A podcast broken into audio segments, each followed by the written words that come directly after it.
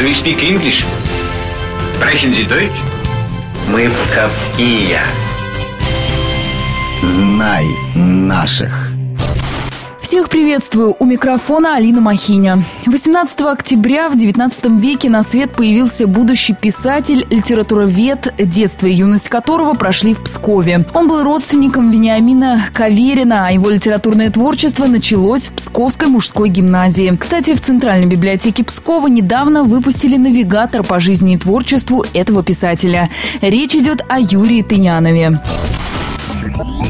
Наш герой появился на свет в 1894 году в городе Режица Витебской губернии. Мальчик Юра рос в многодетной еврейской семье. Интересно, что повзрослев, Юрий Тынянов отмечал свой день рождения не 18, а 19 октября, в день Цаскосельского лицея. Когда мальчику исполнилось 9 лет, его, по примеру старшего сына Льва, отправили учиться в Псков. В 1904 году Тынянов поступил в мужскую гимназию. Здесь он обрел друзей на всю жизнь. Это Лев Зильбер, ставший впоследствии крупнейшим иммунологом, и Август Литовед, будущий специалист в области гигиены. Как писал сам Тынянов, Псков стал для него полуродным городом, где он вошел в мир литературы. Вот что рассказала о гимназических годах писателя председатель Псковского регионального отделения Союза краеведов России Тамара Вересова.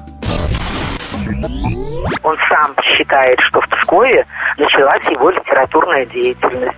Сочинения у него были самыми лучшими, их читали в классах. И э, один из преподавателей сказал, э, принеся сочинение в класс, что э, среди нас есть человек с искрой Божьей.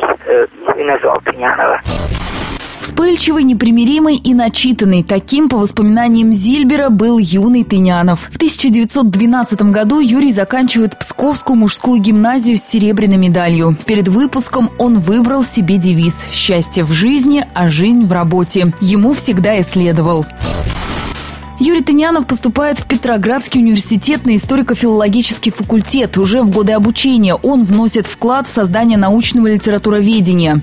В 1919 году Тынянов пишет выпускную работу «Пушкин и Кюхельбекер». Затем остается трудиться при университете, а с 21 года преподает в Институте истории искусства. Писателя особенно интересовала пушкинская эпоха. Тынянов – автор биографических романов о Кюхельбекере, Грибоедове и, конечно, самом Пушкине.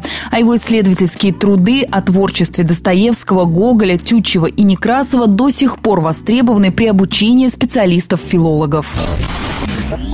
Теоретические статьи о кинематографе и новаторские сценарии – тоже заслуга Юрия Тынянова. Его талант проявился и в создании первых экспериментальных фильмов 20-х годов. Он же развивал теорию пародии. И все свои труды писатель, литературовед и сценарист создавал, несмотря на постоянно прогрессирующую болезнь – рассеянный склероз. Um, Надо сказать, что после окончания гимназии Юрий Тынянов неоднократно бывал в Пскове. В 1916 году он женится на сестре своего друга Льва Зильбера. Год спустя у Тынянова родится дочь. До конца 18 года семья писателя жила в Пскове. В нашем крае Юрий Тынянов был и в 1924 году, когда в составе группы писателей приезжал в заповедник Михайловское. И еще один факт. Краевед Тамара Вересова обнаружила дом, где жил гимназист Тынянов. Он снимал комнату в здании по улице Воровского, 9. Именно здесь было предложено создать литературный музей Тынянова. Однако местная власть инициативу так и не поддержала. Последние годы жизни Юрий Тынянов провел в Москве, куда переехал после эвакуации. К сожалению, так и остался незаконченным начатый им роман «Пушкин». Кстати, литературный талант проявился в роду Тыняновых сполна. Родная сестра Юрия Лидия стала известной детской писательницей, а дочь Инна – поэтом и переводчиком. И хотя Юрия Тынянова массовый читатель не знает, псковичам его имя точно известно. На этом все. Знай наших вместе с «Маяком».